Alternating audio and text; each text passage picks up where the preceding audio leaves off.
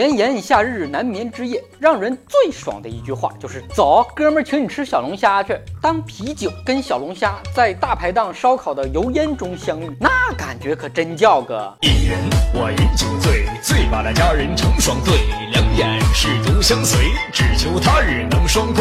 夏天就是小龙虾瑟瑟发抖的季节，什么吃法都有，麻辣、蒜香、十三香，口味虾。快到碗里来！作为一个爱虾人士，我要提出严正抗议：小龙虾那么可爱，你怎么可以吃它呢？吃小龙虾也太残忍了吧！作为外来入侵物种，小龙虾的命运是最悲惨的。也是活得最没尊严的，居然要靠人工饲养才能苟延残喘的繁殖，真是丢尽了入侵生物的脸，耻辱！我小的时候没有见过小龙虾，我第一次见活的小龙虾才发现啊，原来小龙虾生的时候就是红的呀！小龙虾的爪子那么灵活，扯淡肯定比我厉害。吃小龙虾的关键是你得会扒虾。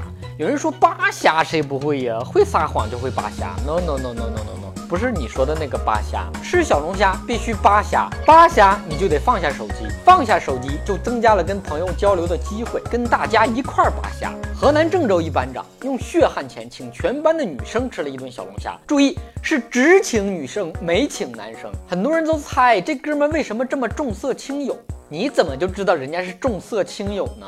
万一人家是重有轻色呢？你怎么就知道他这不是在告诉全班的女生不要跟他抢班里的男生？还有人猜测说他可能是不敢请班里的男生吃，怕把他吃破产。肯定不是，在吃小龙虾这件事上，女生绝对的碾压男生。目前为止最温暖的猜测是，这个男生可能是只想请班里的一个人吃小龙虾，于是就请了全班的人。当然了，故事的结局也很温暖，女孩经常跟男朋友提起这个班长的好。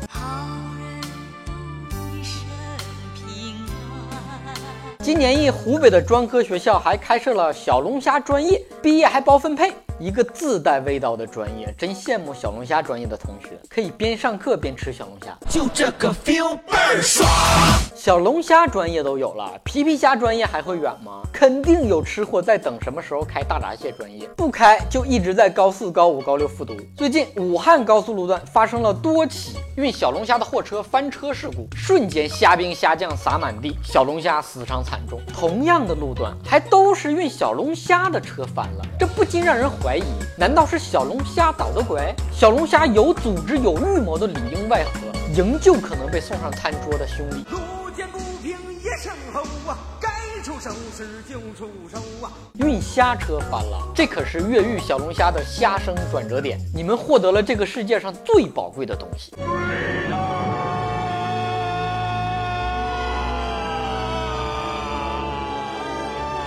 龙虾族永不为奴。看到运虾翻车的司机愁眉不展，附近淳朴的村民闻讯赶来，哄抢小龙虾，边抢还边喊呢：“哎呀，夹手了，夹手了，夹手了！怎么不夹死你呢？这把你能的，你也不怕小龙虾钻你裤裆里夹你的大龙虾？你怎么不端着锅来边抢边煮呢？”